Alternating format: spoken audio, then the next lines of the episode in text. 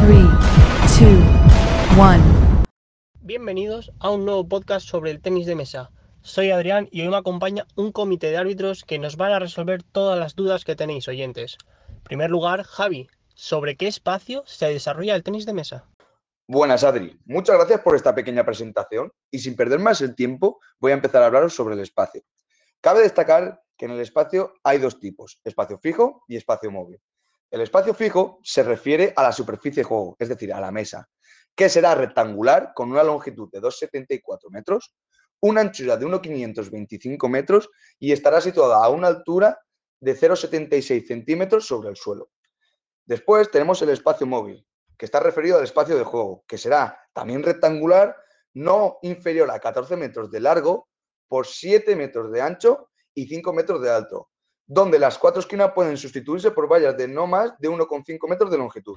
Cabe destacar también que es un deporte antitético, es decir, los adversarios no pueden acceder al espacio del rival y está dividido por una red en medio. Y el espacio motriz, al ser menor, la intensidad de juego aumenta. Muchas gracias Javi por traernos hoy aquí el espacio. Y tengo una curiosidad, Samu. ¿Qué nos vas a traer hoy? Hola Adrián y muchas gracias. Un placer compartir este tiempo con vosotros. Hoy os venía a hablar sobre los tiempos que existen en un partido de tenis de mesa. Pero para ello hay que tener claro que no existe un límite de tiempo exacto en la duración de un partido. Sí que es cierto que hay una serie de elementos que componen este deporte y que permiten que el desarrollo de la partida dure más o menos. Estos elementos serían la duración de un juego, el tiempo de descanso en el cambio de mesa, el tiempo muerto, la regla de aceleración o la atención médica si se requiriese. Para ello hay que entender que cada juego que se disputa tiene un límite total de 10 minutos. Si este tiempo se superase y ninguno de los contrincantes anotase un total de 18 puntos, entraría en acción la regla de aceleración, donde cada contrincante realizaría un servicio por cada turno y el jugador que restase ganaría el punto si alcanzase un total de 13 devoluciones. Otras situaciones que también se pueden dar y que pueden alterar la duración de un partido sería la solicitud del tiempo muerto, donde cada jugador o pareja puede pedir hasta un minuto de descanso, que sería el mismo tiempo que se produciría en el cambio de lado al finalizar cada juego. Y en el caso de que se requiriese asistencia médica, el máximo tiempo que se podría sería de un total de 10 minutos. Conociendo estos posibles casos que se pueden dar, se podría estimar que la duración media de un partido de tenis de mesa profesional rondaría en torno a los 50 o 55 minutos. Muchas gracias, Samu, por enseñarnos las variables temporales de este deporte. Y Álvaro, tengo una pregunta para ti. ¿Qué inquietudes nos traes hoy?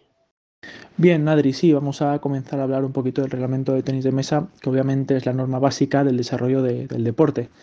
Hemos eh, seleccionado unos puntos que consideramos más importantes, como por ejemplo en relación al desarrollo del partido, que como ya explicamos en el anterior podcast, pues el juego será ganado por una persona cuando éste eh, anota 11 puntos, con la excepción, obviamente, de si ambos competidores han llegado empatados a 10, tendrán que ganar por diferencia de 2. En el partido se juega un número impar de juegos y para obtener la victoria en un partido se ha de superar la mitad de los puntos de juegos que han de realizar. Es decir, una persona puede ganar a partir de 7. Después, en relación con el servicio, la pelota se situará sobre la palma de la mano que no porta el implemento, es decir, la raqueta. También otra norma es que el jugador lanza la pelota hacia arriba, con una altura menor a los 16 centímetros y golpearla antes de que toque la superficie, muy importante, si no se dará como nulo. Se golpea en primer lugar al campo del sacador y después un bote en el campo del contrincante, es decir, primero un bote en el tuyo y después tiene que botar en el contrincante, si no se dará por nulo también. Más tarde se realiza también saques alternativamente con una excepción. Si un jugador anota dos puntos seguidos, que realizará estos dos saques y posteriormente pasa el saque al rival. Bien, respecto a la aceleración, entra en juego cuando un juego no ha terminado tras 10 minutos de duración. Y también se introducirá si entre los dos jugadores no han llegado a los 18 tantos. Tras entrar en vigor, el jugador o pareja que recibe el saque tiene 13 devoluciones para obtener un punto. Por tanto, el que saca debe atacar para evitar llegar a ese punto, si no, contará el punto para el que no ha sacado. Si esta regla entra en el partido, se seguirá con ella hasta la finalización de este. Y también, eh, continuando con el reglamento ADRI, hay otras sanciones que son bastante importantes y que creo que los oyentes eh, les, les vendrá bien saber de estas, ¿no? Efectivamente, Álvaro, te voy a poner un ejemplo de faltas o sanciones que encontramos en este deporte. Por ejemplo, apoyarte encima de la mesa con la mano o el cuerpo está prohibido, o sea, sería punto para el jugador contrario. Por otro lado, cuando vamos a sacar la pelota, aparte que tiene que estar visible, hay que lanzarla hacia el aire unos 10-15 centímetros y después golpearla en tu campo primero y después en el, contrario. Si fallas un saque, tranquilo, tienes un segundo saque. Y si fallas ese segundo saque, ya es punto para el contrario. Y por último, o sea, no puedes golpear con ninguna parte del cuerpo, exceptuando la mano, ya que la mano que tiene la raqueta es una extensión del propio implemento, por tanto se considera que es la propia raqueta. Por otro lado, algo que nos interesa saber viene dado en la modalidad de dobles, ya que hay una serie de variantes. Por ejemplo, cuando un jugador saca y el contrario hace el resto, el jugador que ha sacado sale del campo y entra a devolver el golpe su compañero. Por tanto, los golpes en la pareja van siendo alternativamente. Por otro lado, si en, el doble adaptados hay un jugador que tiene una silla de ruedas, se hace un servicio y a continuación se hará una devolución de cada jugador y después de aquí eh, cualquier jugador de la pareja puede golpear cualquier devolución. Por último, saques siempre cruzados. Muchas gracias Álvaro por tu colaboración para explicarnos el reglamento. Y Jorge, creo que los oyentes y yo tenemos una pregunta para ti. ¿Qué nos traes hoy?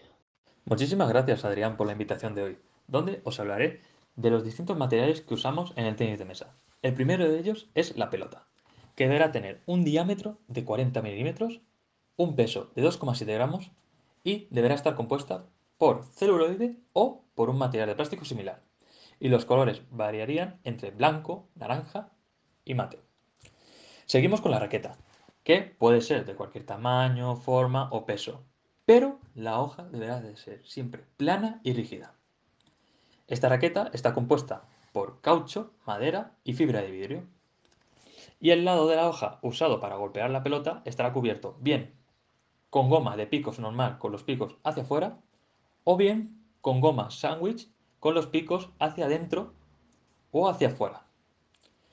Y para finalizar, hablaremos de la red, que en su conjunto consistirá en la propia red, su suspensión y los soportes. De altura tendrá que tener unos 15,25 centímetros y de longitud 2,74 metros. Y la parte inferior de la red estará en toda su totalidad lo más cerca posible de la superficie. Y con estos tres materiales, chicos, podremos jugar al tenis de mesa. Muchas gracias chicos por resolvernos las dudas y qué nos deparará la semana que viene, oyentes. Tendréis que averiguarlos. Adiós.